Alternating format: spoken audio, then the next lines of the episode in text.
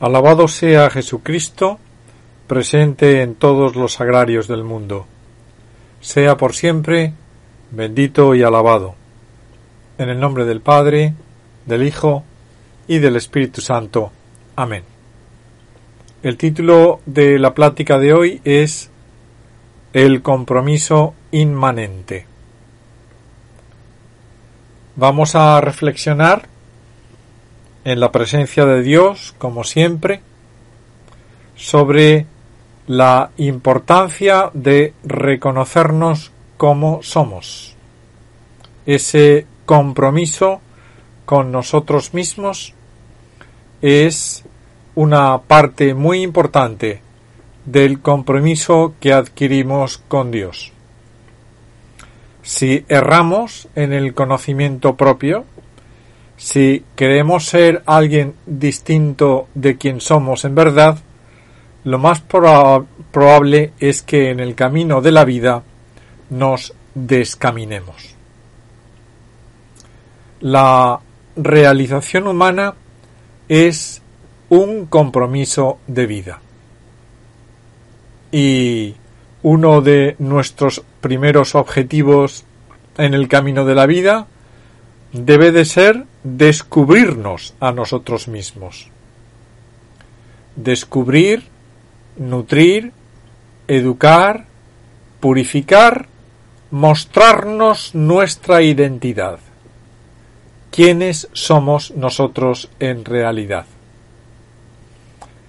Pero para llegar a ese reconocimiento, a darnos cuenta de quiénes somos, lo más sencillo será darnos cuenta de quiénes no somos. Porque en esto del compromiso inmanente, el principal enemigo, el principal obstáculo que tenemos delante es el autoengaño. Y en esto hemos de decir que no hay compromisos líquidos en el compromiso de uno consigo mismo. Nosotros somos quienes somos, no quienes pretendemos ser, no quienes nos gustaría ser. Y a veces cuando descubrimos que nos hemos dejado llevar por el autoengaño, preciso es rectificar. Y muchas veces esa rectificación irá de la mano de un descubrimiento, de una especie de conversión. Muchas personas que han vivido alejadas de Dios durante un tiempo y después como que se convierten y explican esa conversión, afirman que ese proceso de conversión, ese proceso de religamiento, de religarse de nuevo con Dios, empezó por un descubrirse uno a sí mismo, darse cuenta de quien uno no era, del autoengaño en el que vivía. Qué importante es, como lo subrayó toda nuestra literatura del siglo de oro, qué importante es el descubrimiento del sujeto. Esa pregunta que se hace, por ejemplo, Don Quijote, cuando afirma yo sé quién soy. Y cuando le aconseja a Sancho que lo más importante es temer a Dios. Y lo segundo, dice Don Quijote, poner los ojos en quien eres, procurando conocerte a ti mismo, que es el más difícil conocimiento que puede imaginarse. Del conocerte saldrá el no hincharte como la rana que quiso igualarse con el buey.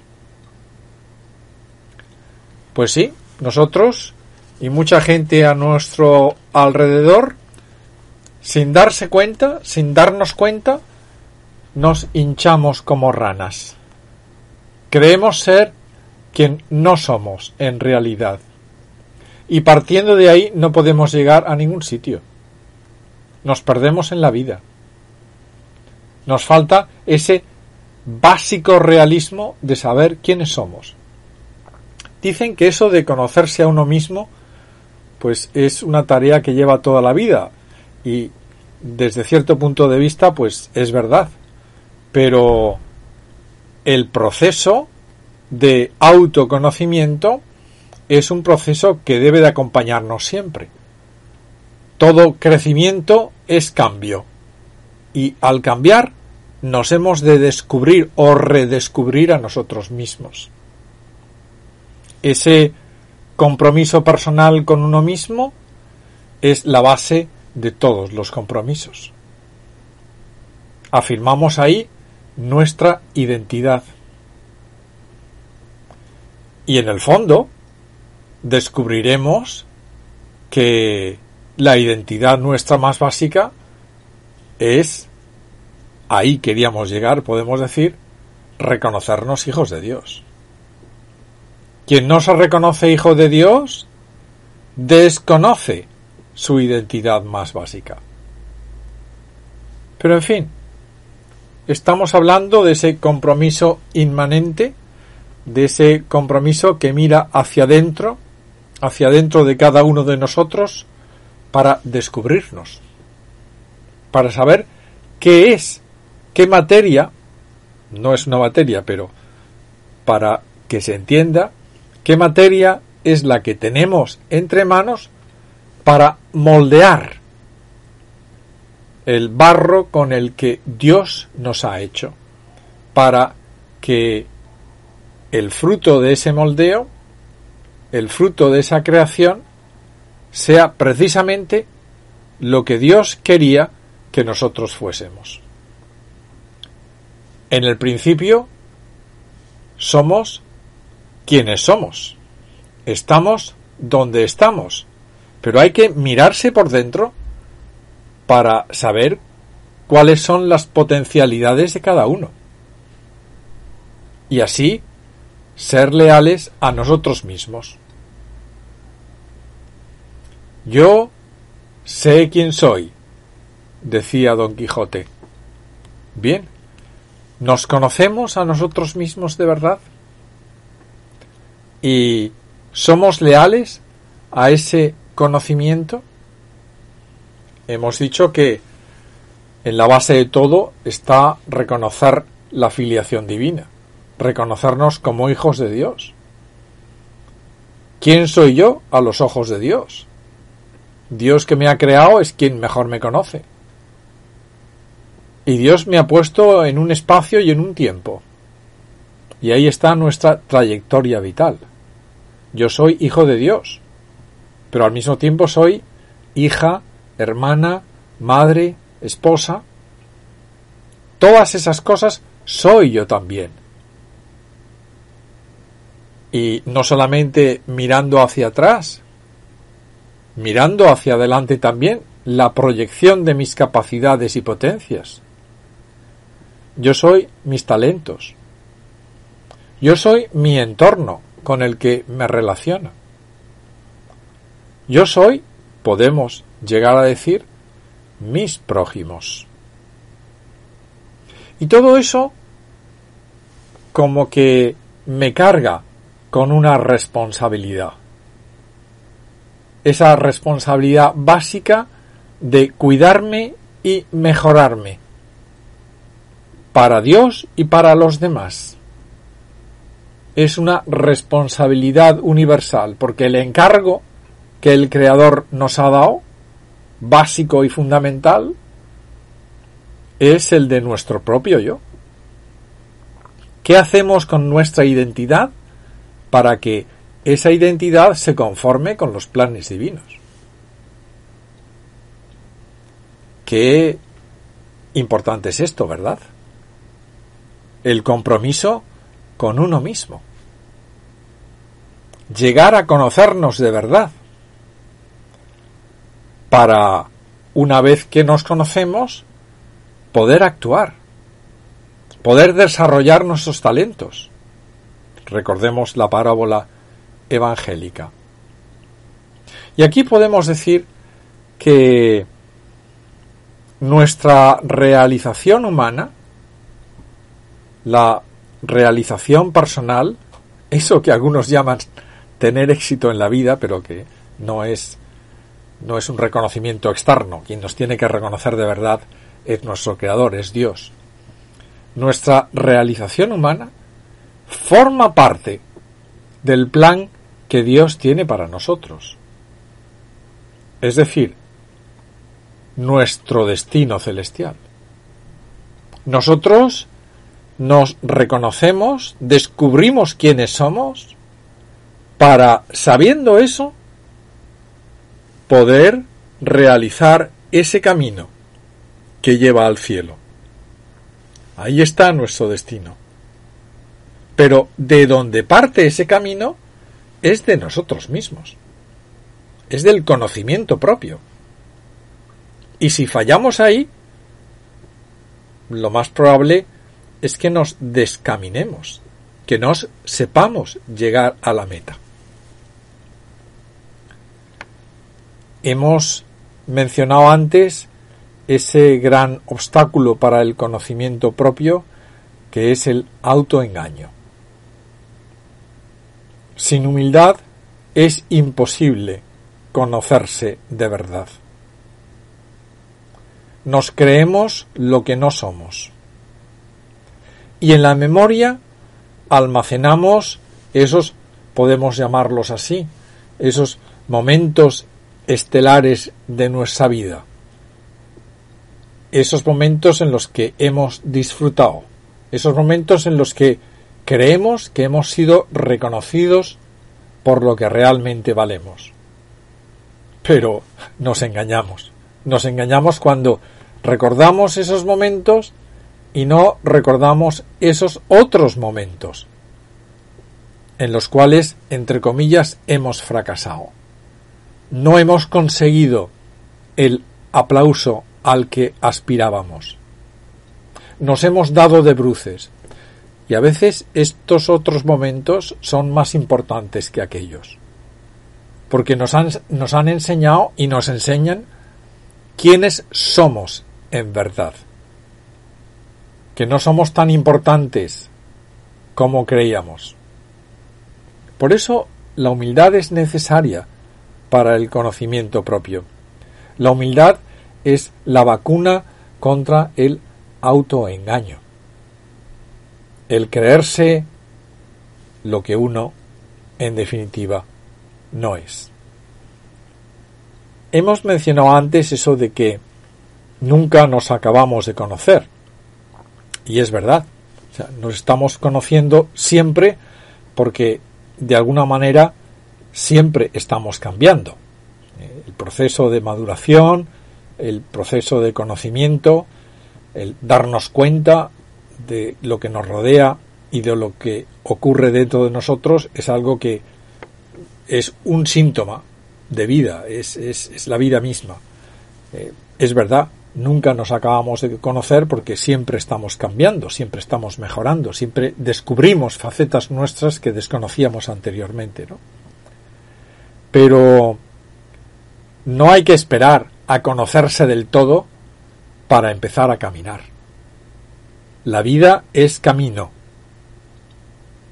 Y si en un momento determinado nos damos cuenta de que nos hemos perdido, de que hemos cerrado el camino porque hemos fallado, en conocernos a nosotros mismos, en el punto de partida hemos fallado, pues entonces habrá que rectificar.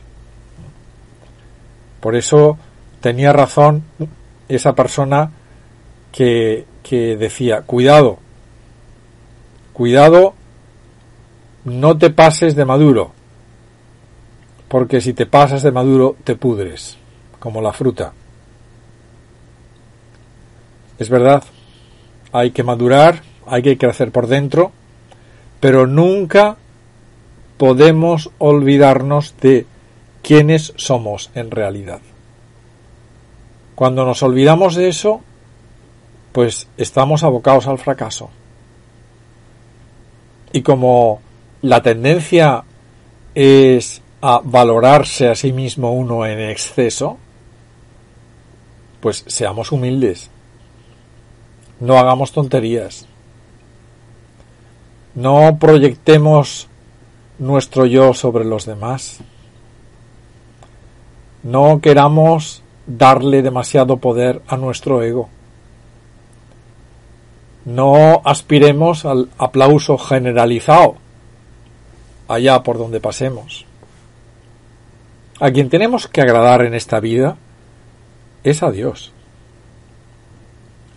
Él sí que sabe quiénes somos en realidad. Hay gente, uno ya tiene sus años, ¿no? Pero eh, hay gente que, descubre personas que se han estado engañando a sí mismas toda su vida. Que, que hay ahí un desconocimiento total sobre quiénes son. No seamos una de esas personas. Conozcámonos de verdad. Como hijos de Dios. Como esa frase que repetimos en tantas oraciones como pecadores. Una persona que no se conoce a sí misma es una persona que nunca podrá hacer bien un examen de conciencia. Siempre encontrará excusas para su mal obrar. Y echará la culpa de sus faltas a los demás. ¡Qué error! Y qué tontería, además. Con unas gotas de humildad, en la humildad está la, verdad, con unas gotas de humildad se solucionaría ese disparate. No, no nos creamos superiores a nadie. No vayamos por la vida comparándonos con los demás. Miremos arriba, miremos al cielo porque ahí está nuestra respuesta. Señor, ¿quién soy? Señor, ¿por qué me has creado? Señor, ¿cómo puedo llegar a ti en este caminar terreno? Que me conozca y solamente conociéndome acabaré conociéndote a ti. El conocimiento es el mismo. Yo, si me conozco, si me conozco de verdad, conozco como Dios me conoce. Y en ese momento conozco también a Dios. No nos engañemos no nos construyamos un avatar de nosotros mismos. No vayamos con caretas por la vida. Mirémonos en el espejo sin tapujos. Descubramos cómo somos en verdad. Nos doleremos de nuestras faltas y pecados. Pediremos perdón,